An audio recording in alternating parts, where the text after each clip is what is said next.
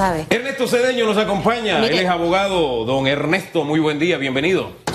Bendiciones Panamá, en Dios hay esperanza. Qué bien se siente estar compartiendo con un par de chiricanos. Un, un tremendo par de chiricanos. Un par de Mire, yo chiricanos. lo he observado. Usted es un hombre ordenado. Usted ha sacado todos sus instrumentos de la entrevista y los ha acomodado estratégicamente. Es que yo no sé si me van a preguntar algo. me- Aquí me, No, no, no, Toto lo tiene la allí. productora me dijo, pueden ser estos temas, estos temas, yo no sé de qué vamos a hablar y yo Bueno, vengo y yo lo- preparado para ver qué es lo que sucede. Yo le, ¿no? yo le voy a hacer una pregunta de cañón. ¿Cómo califica usted la reunión de ayer del presidente?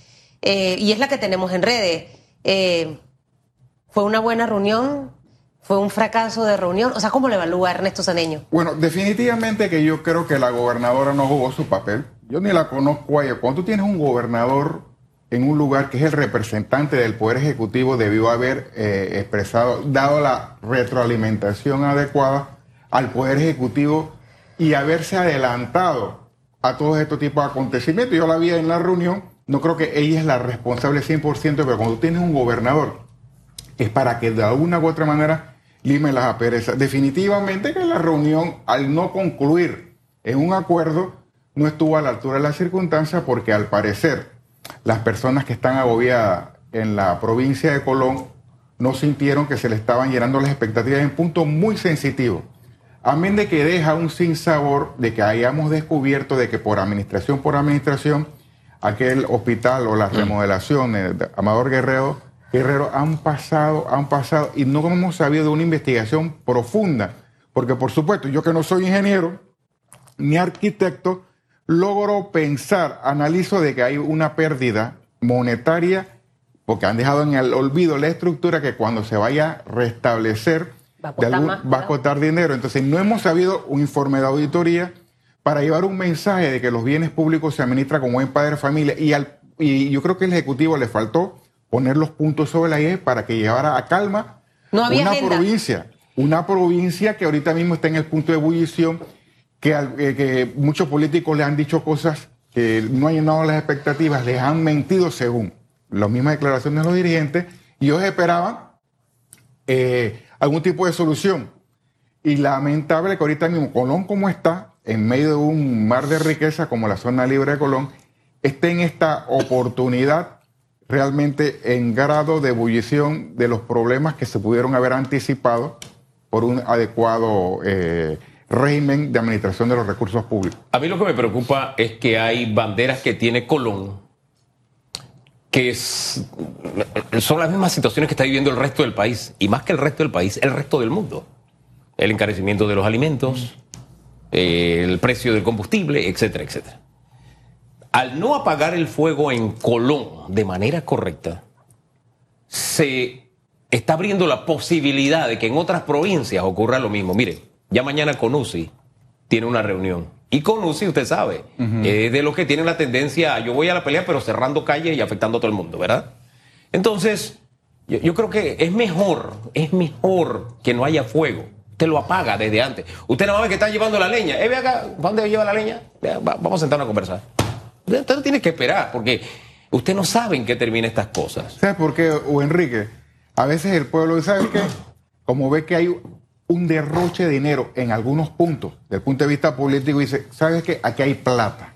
Pero no se está administrando de, lo mejor, de la mejor manera y por eso son a veces las protestas, porque dice, voy a hacer, voy a hacer, pero si hay, hay dinero que se está administrando de una mala manera, que es lo que se percibe, y denuncias hay, inclusive de supuesto nombramiento por voto o supuesto nombramiento eh, por apoyo y entonces eso está cayendo mal.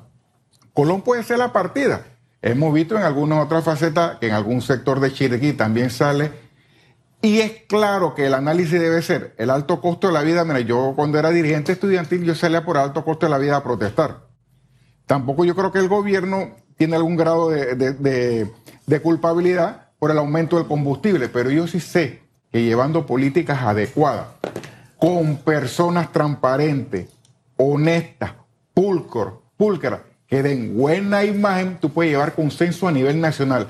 Colón es solamente una provincia, o Enrique, Elizabeth, Susan, es una provincia, pero los malestares también yo he visto en, en camioneros, en productores, Sí. y, y- y- y que se puede estar el movimiento tipo bola de nieve. eh, Claro, repro- pero- pueden pero- reproducir en otros pero países ¿sabe que no qué? queremos que lleguemos al caos. Pero en ¿sabe por qué? Porque en este momento el tema del combustible, que nos decía el director del IDAN, que es un tema mundial, cierto, pero yo tengo que ver qué hago para mi país. Claro que sí. El tema del combustible ya está reflejado en la factura de la electricidad. 25 dólares es el margen que está viniendo de aumento. Gente sin trabajo, ¿ok? Empresas que están cerrando, desempleo que se sube, alto costo de la vida. O sea, estamos hablando de muchos factores y realmente creo que es el creo que el gobierno tiene una gran oportunidad. Quizás no sé si en medio de todo este tema del domingo, de las elecciones del, del partido, eh, quizás están un poquito más enfocados en eso, enfocados en, en- aquí hay 20 plazas de trabajo después del 15 de mayo.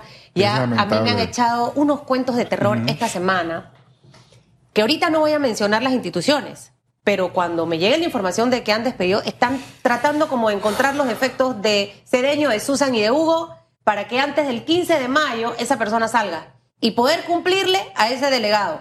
Ayer estuve en un hotel de la localidad, no voy a mencionarlo. Yo digo, wow, aquí era para que tuviera un periodista investigativo. Usted viera la cantidad de peso pesado que estaba llegando allí y luego veía a los delegados llegar en un saloncito. Digo, ¿qué se les estará dando en ese salón a esos delegados? ¿Qué promesas se estarán dando? Y usted ha hecho una denuncia referente a ese tema. Mira, y, y- y es triste porque, ¿qué es lo que está viendo el pueblo?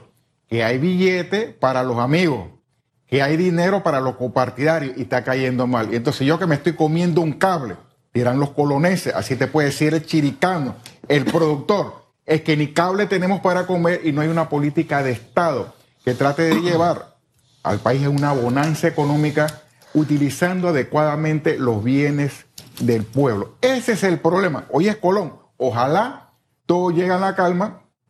La Cámara de Comercio pues está protestando porque le están, es como si fuera un harakiri. Pero yo creo que de alguna u otra manera Colón dice, ¿sabes qué? Basta de que se nos digan promesas de algunos políticos que no desean cumplirlas y queremos solución. Perdí una oportunidad, a mi juicio, el gabinete, las personas que fueron porque no le llevaron las propuestas adecuadas ¿Para, ¿Para qué? Para llegar a un acuerdo y para que el país, y en este caso Colón, pueda producir y los colonenses, en medio de la riqueza, se puedan sentir satisfechos. Y eso se puede replicar en Chiriquí, en Veragua, en Boca del Toro, inclusive aquí mismo en la capital. Hombre, y saber y tener bien claro que si yo me siento a una mesa es a negociar. Claro que Y sí. si yo estoy repitiendo promesas o, o- tratar de justificar lo que tú has hecho. Por lo menos, ¿sabes qué? Hagamos una tregua de 15 días. Eso debe estar Mm, en medio de... Para ganar confianza, para ganar tiempo, para mantener abiertas las vías del diálogo. Hombre, y también importante, si alguien no hizo su trabajo, llamarle la atención frente a la gente, oiga, ministro, usted te- esto no debió pasar. Eso no es por lucir a nadie o quedar, hacer, quedar en ridículo a nadie, sino que todos tenemos un trabajo que hacer y evidentemente hay alguien que no hace el trabajo. Y le voy a decir por qué. A mí me incomoda el tema de los hospitales, no solamente por el hecho de que hemos perdido plata, usted y yo, si usted que nos ve, por el manejo que se le ha dado. Se paró la construcción, la empresa decía no me están pagando, entraron en un litigio, el gobierno anterior dijo se reinicia, no se reinició, este ya dijo el año pasado que se reiniciaba, no se reinició, y que todavía me digan esto está enredado. Espérate, cuando yo estoy, usted está haciendo un anexo en su casa, usted una, es una, un área de, de- de estar ahí, usted tenía un presupuesto, y esa mujer hizo como 10 cotizaciones, cuidado que más, para que no se le saliera el presupuesto. Es una intimidad de ella, pero lo voy a poner de ejemplo. Oh, vendiste bastante raspado. No, no.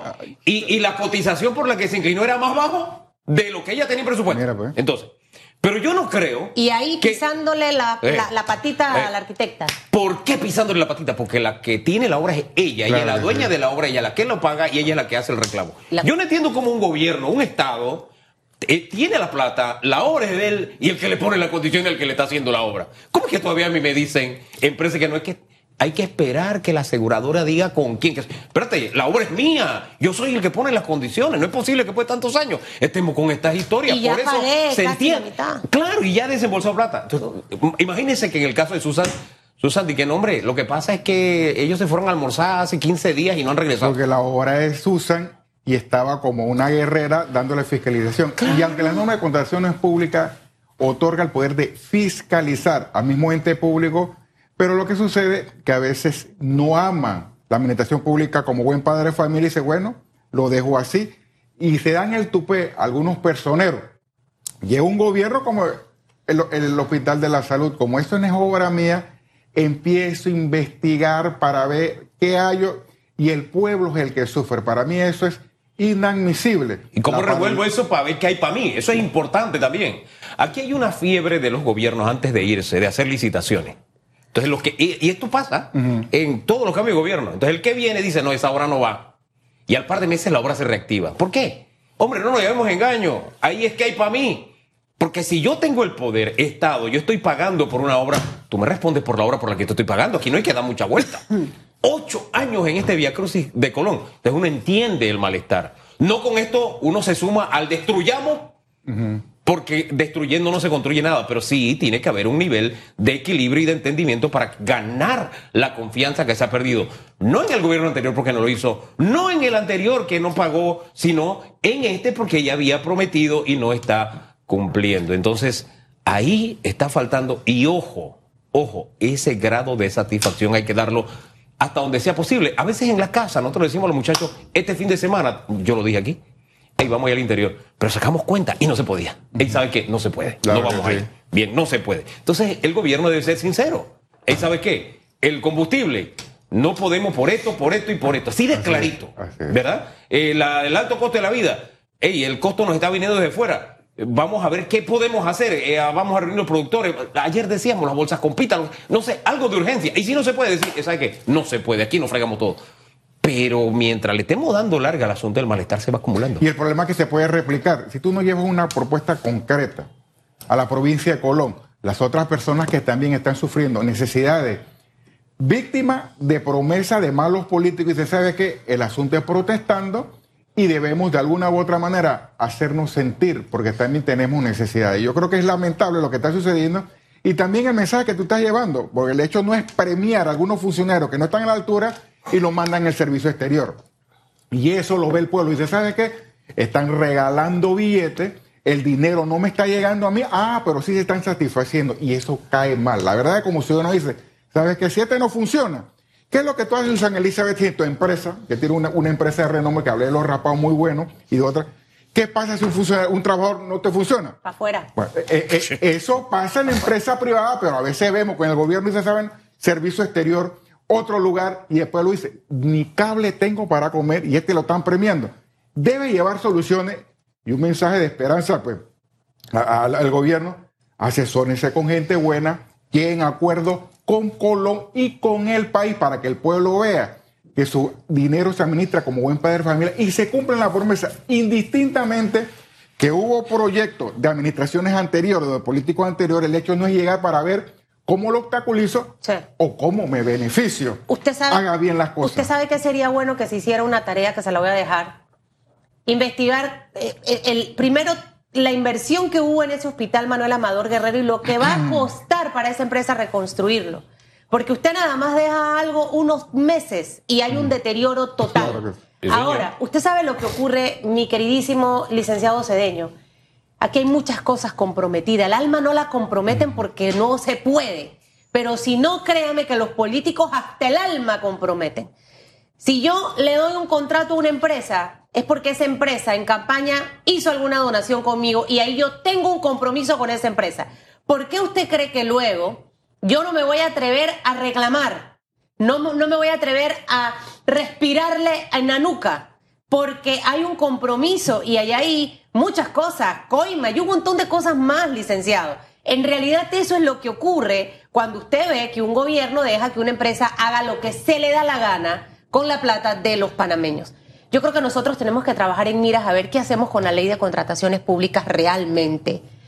Eh, hay tantas empresas honestas aquí, pero que no tienen capacidad de donar en campaña política. Esas no tienen chance de llevarse los proyectos. ¿Cuántas empresas grandes aquí dejan los proyectos a mitad y simplemente se van? Y ahí pierde plata el país entero porque es de los panameños. Y se van con plata en el bolsillo. Total, 50% de avance, es más, hasta los ayudan en un montón de cosas. Yo creo que ahí tenemos una tarea puntual referente a ese tema y ojalá porque ya en estas reformas electorales no se puede. Yo soy radical. Para mí, ni el Estado le debiera dar un solo centavo a los partidos políticos para campaña. que las propuestas sean básicamente esas, propuestas, no por tema de plata. Y construido sobre, sobre su teoría, Susana Elizabeth, el peor de los casos es este, que uno se gana un proyecto, los honestos cumplen y tienes a veces que ensillar un gallote para que te paguen. Eh, Ven acá, pero si yo he presentado la gestión de compra, digo, la, la gestión de cobro, hay presupuesto porque la ley de contrataciones públicas dice que tú no puedes iniciar un proceso de selección de contratistas sin que no haya presupuesto. Entonces, ¿por qué las demoran? Esto están llevando a los, eh, a los contratistas a la asfixia y a tratar de sucumbir tentaciones. Y eso no está bien. Si tú haces un acto público, los, estamos hablando de los deshonestos, lo hablaste tú, que ponen el pie en polvorosa y se van y dejan la obra así. Pero los honestos que cumplen, ¿por qué se demora el pago? Ese es el problema Y también. por eso no entran los honestos a, a- a licitar con el gobierno. ¿Ves? Y los honestos tienen que someterse a cosas como las que hace unos días le decíamos con la ampliación de Vía España. O fíjese, hace como tres semanas lo vimos aquí en Colón.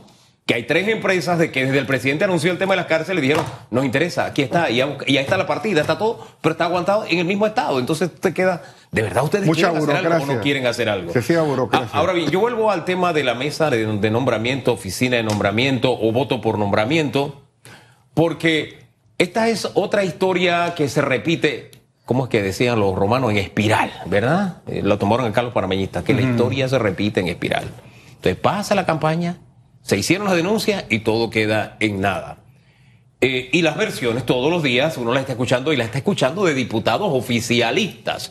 ¿Qué hacemos para que de ser cierto se sepa, se conozca realmente y si se ha cometido algún delito o alguna falta, la justicia funcione de una vez por todas? Yo creo que el deber del ciudadano debe ser el de renunciar, el de denunciar. Indistintamente que los honorables diputados hasta ahora no han establecido normas jurídicas de protección a ese testigo, a ese denunciante. Y entonces, claro, uno se expone, pero yo creo que como ciudadano tenemos que poner, excitar a las instituciones a jugar su papel. Máxime que el Código de Ética de los servidores públicos, en cuanto al uso adecuado de los bienes del Estado, reza, tampoco puede, con respecto a los bienes, emplearlo permitir que otros lo hagan para fines políticos o particulares, ni otros políticos que, ni otros propósitos que no sean aquellos para los cuales hubieran sido específicamente destinados. Si usted ve, si usted está en su casa, Susana Elizabeth, o Enrique y Ciudadano, y usted ve el vecino, el bebé gritar, la mujer pidiendo auxilio, ¿qué usted va a hacer? Subir el televisor. Usted tiene que hacer algo. Yo no estoy planteando la teoría de que tú hagas un allanamiento, pero lo mínimo que tú haces como ser viviente, oye, llama a policía, 900 a alguien. Claro. Oye, porque te están pidiendo auxilio. Y, y en el peor de los casos, y, a veces uno dice, ¿sabes qué? Me voy a meter allí a salvar a esa persona porque está en riesgo de, de la muerte. Y a veces uno dice, ¿sabes qué? Voy a entrar a salvarte. Pero lo que sucede es que a veces nosotros vemos que el desgreño administrativo, que se están fumigando el erario y a veces por temores o por otras cosas no denunciamos. Yo creo que nosotros debemos presentar las acciones correspondientes, darle el seguimiento y, bueno, amén de que cuando vengan las elecciones, pues pasar la factura que corresponde, pero ahorita mismo jugar nuestro papel como accionante, como miembro de un Estado democrático, diciéndole, señor procurador, señor fiscal, instituciones, hagan las investigaciones correspondientes y asóciese con los medios de comunicación, que son un poder adecuado que en estos tipos de, de crisis a nivel internacional juegan un papel importante, Si alguien, devedor. si, lo voy a comprometer en algo. Si, si, si alguien en este momento, de esos que me han es- escrito y llamado, esta situación de los nombramientos se comprueba porque van a tener que sacar gente para poder cumplirle a los delegados. Puede acercarse a Ernesto Cedeño para, para que usted ponga esas denuncias. Bueno, hay, hay cualquier cantidad de personas que me han llamado y yo los trato de asesorar, hacer lo importante, ha- hacer lo adecuado. Lo que pasa es que no tienen abogado, ¿quién nos representa? Bueno, y la ah- gente prefiere callarse, dice, no, no, no voy a He hacer... escuchado una información que la Fiscalía General de Electoral ha iniciado de oficio una investigación. Y si usted sabe, yo creo, ya como se dijo que el fiscal electoral, general electoral, inició un proceso de investigación, vio la luz el hombre y ha dicho, voy, yo creo que es importante que todas esas personas que saben de estas cosas puedan dirigirse en A la este Fiscalía momento. Electoral. Porque en la noticia, hoy leí en el diario La Prensa que el hombre pues se alumbró de ¿Podemos conocimiento. confiar en esa investigación siendo el fiscal eh, eh, un miembro prominente del Partido Revolucionario Democrático que de seguro va a votar el domingo. Bueno, yo conocí una persona prominente del Partido Revolucionario Democrático, Harley Jane Mitchell. Ese es un tipazo. ¿Viste? Estamos, no necesariamente te puede etiquetar que tú perteneciste militante. Fue un excelente magistrado de la Corte Suprema de Justicia. Y yo no puedo objetar su conducta, su prestancia, así que yo no puedo etiquetar a una persona militante de partido, eh, partido político o porque se eh, apoya un partido político sacar hipótesis negativas. Bueno, sus resultados nos comprobarán. Está clarita. Veamos qué es lo que va a hacer y entonces saquemos nuestra conclusión. Y, yo creo que los diputados deben tener eh, la valentía. Si yo hago la denuncia, yo debo aportar las pruebas. Y, claro que sí. ir al otro órgano del Estado, investigue, aquí está. Estos son los casos y vamos adelante, ¿no? Así es. Porque, de verdad, disculpe, es que vuelvo al caso Colón. O sea, ¿cómo yo voy a estar peleando en las calles y diciendo y bomba molotov y demás? Y yo en mi planilla tengo a mí, a mi entrenador, ganando 8 mil dólares. Entonces, ¿de qué, de, qué, estamos hablando, no? Y sobre todo, la Contraloría donde está. Si yo soy fiscalizador. La Contraloría estaba ahí ayer. Si yo estaba la Contraloría. No, yo, vi, cuando hablo de la Contraloría, es que si tú sabes qué es lo que está sucediendo, oye, tú también tienes la fusión de controlar. No puede decir que yo, Hugo Enrique Fabanía, sea una persona de importancia, administra recursos del Estado y que tiene a su entrenador. Y yo digo, ¿sabes qué? Yo no te voy a refrendar ni un pago y haz lo que quieras, porque eso es una falta de respeto y un mal administrador que me ponga a todas las personas que te ayudan al masajista y por ahí nos vamos. Y yo tengo que también como ciudadano saber a quién sigo y por qué lo sigo. Y, si alguien me está diciendo, no, que la crisis, qué sé yo, y, está haciendo eso, e, este no puede ser mi líder. Porque él dice estar luchando en contra de lo que él está haciendo. Lo dejo hasta ahí. Gracias, señor Cedeño.